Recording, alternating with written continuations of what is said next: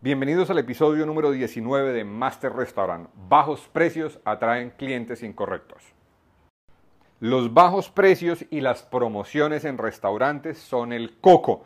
Y esto estamos partiendo del principio de que estamos intentando construir restaurantes y negocios que son valiosos para las personas, valiosos desde que están dispuestos a pagar por recibir algo que nuestra empresa le está dando en los cuatro aspectos claves de la propuesta de valor.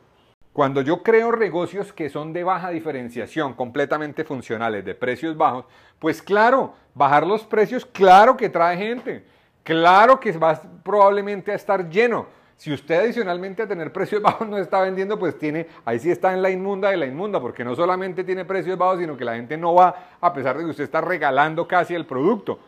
Pero el principio es que la relación de precio y valor van de la mano. Si usted entrega algo de mayor valor, debe poder cobrar por ese valor. O por el contrario, si usted lo que quiere diseñar es un negocio, un restaurante que genera más valor, que tiene mejor calidad de servicio, un diseño de servicio por micromomentos, experiencias wow, calidad en la comida desde la entrega del sabor, la presentación, el emplatado, la, la parte gastronómica a un nivel más elevado desde las instalaciones físicas de primer nivel, cómodas, bien desarrolladas, no una silla plástica de porquería ahí, sino una cosa bien hecha, con buena iluminación, con buena ambientación, pues eso cuesta billete. Y si usted quiere sacar ese billete de algún lado, pues le toca cobrar, bebé, porque si no cobra, no tiene de dónde pagar nada. Entonces uno, a veces el problema es, yo mismo como dueño, tengo miedo y en mis inseguridades, se las estoy transmitiendo a mi negocio. Yo tengo miedo de cobrar y como tengo miedo de que no valga lo que estoy cobrando, de que la gente no venga, pues digo, no, mejor manejemos precios bajos.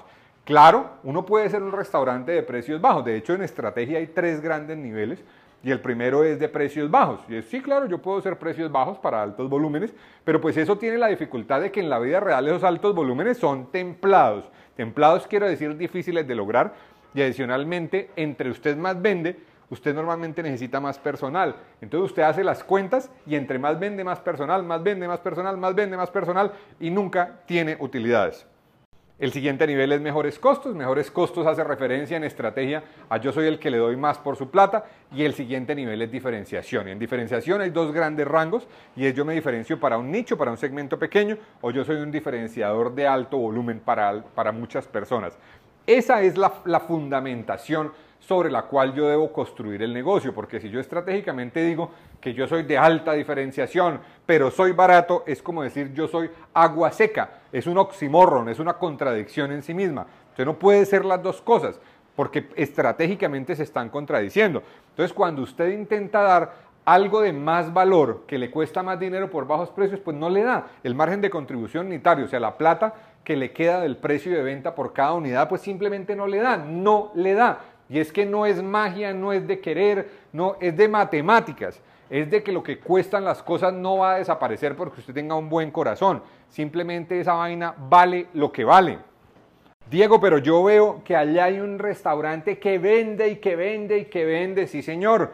Y puede que esté produciendo unas utilidades pequeñas y puede que esté dando utilidades para que esa familia tenga carro, de pronto tenga casa y claro que ahí les da, sí, claro les da. Pero si usted algún día quiere sacar esas personas de que dejen de trabajar en ese negocio, empieza a ver la realidad, que tiene que pagar una gerencia, que tiene que pagar un jefe de servicio, que tiene que pagar una estructura intermedia, jerárquicamente tiene que agregar un nivel y el restaurante no lo puede pagar. Y no lo puede pagar y no lo puede pagar, entonces ese negocio nunca puede desvincularse de los dueños.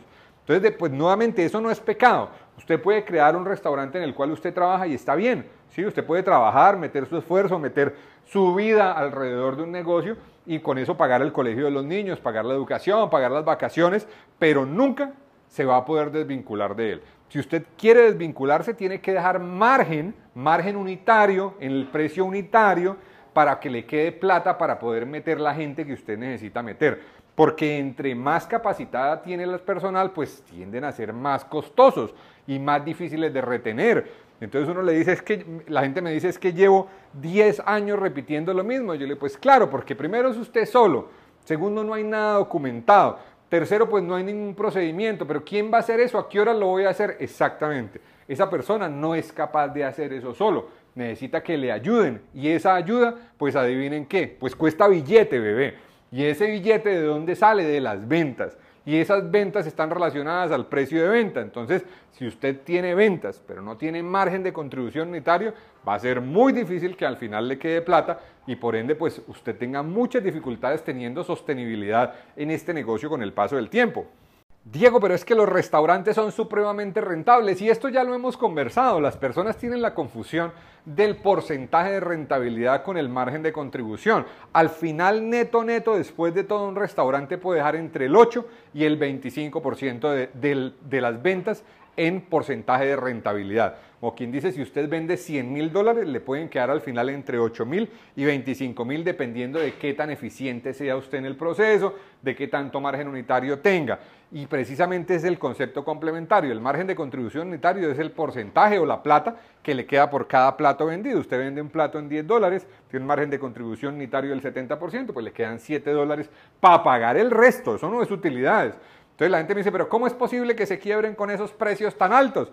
Porque es que a veces los precios altos también están ligados a una estructura de costos ineficiente. Entonces el otro día conocimos un restaurante en el cual ellos tienen precios muy elevados, pero la materia prima con la que están trabajando es materia prima traída de Marte y eso es supremamente costoso y a la larga podrían tener, ser más eficientes, pero pues la persona no quiere ser más eficiente y entonces uno dice, pues venga, este negocio venda lo que venda, así venda lo que venda, no le va a quedar al final en la línea final porque es que el problema es de la estructura de costos. Entonces la estructura de costos está comiendo todo. Por favor, no me crea nada. Mire, coja una hojita de Excel o un cuadernito y juegue con eso. Y saque cuánto es un margen de contribución promedio, cuántos son los fijos totales del negocio. Y con eso empiece a jugar qué pasa si sube el precio, qué, qué pasa si baja el precio. Y luego mira, puede hacer pruebas. Hay una forma de hacer pruebas que son las LTOs, en el inglés son Limited Time Offers, que son las ofertas de tiempo limitado. Las ofertas de tiempo limitado no quiero decir promociones de precio de tiempo limitado. Lo que quiero decir es que uno puede hacer lanzamientos temporales durante un mes, 15 días de algunos platos para aprovechar fechas especiales, pero al mismo tiempo mira ¿Qué pasa si usted saca productos de mayor precio del promedio del que usted tiene? Supongamos que usted tiene platos en promedio de 10 dólares y usted quiere, mirar qué pasa si saca precios del 15 dólares, que es el 50% por encima del precio promedio que usted tiene. O sea, para usted eso es un montón de plata, pero pues de pronto para su cliente no. Entonces usted saca una LTO, una oferta de tiempo limitado, un combo, un producto especial y mira si se vende, si responde y probablemente si usted hace su trabajo bien en los cuatro elementos, en alimentos y bebidas, en diseño de servicio, mejora algo de las instalaciones físicas y tiene canales y modelos de venta adecuados, muy probablemente la gente simplemente reciba el producto, lo pague y no diga ni mu. Ni mu quiere decir que no se van a quejar porque les parezca caro, porque sigue estando dentro del rango manejable para ellos. Ya si es un producto de 100 dólares por, por unidad, pues bueno, de pronto, de pronto está para otro target diferente.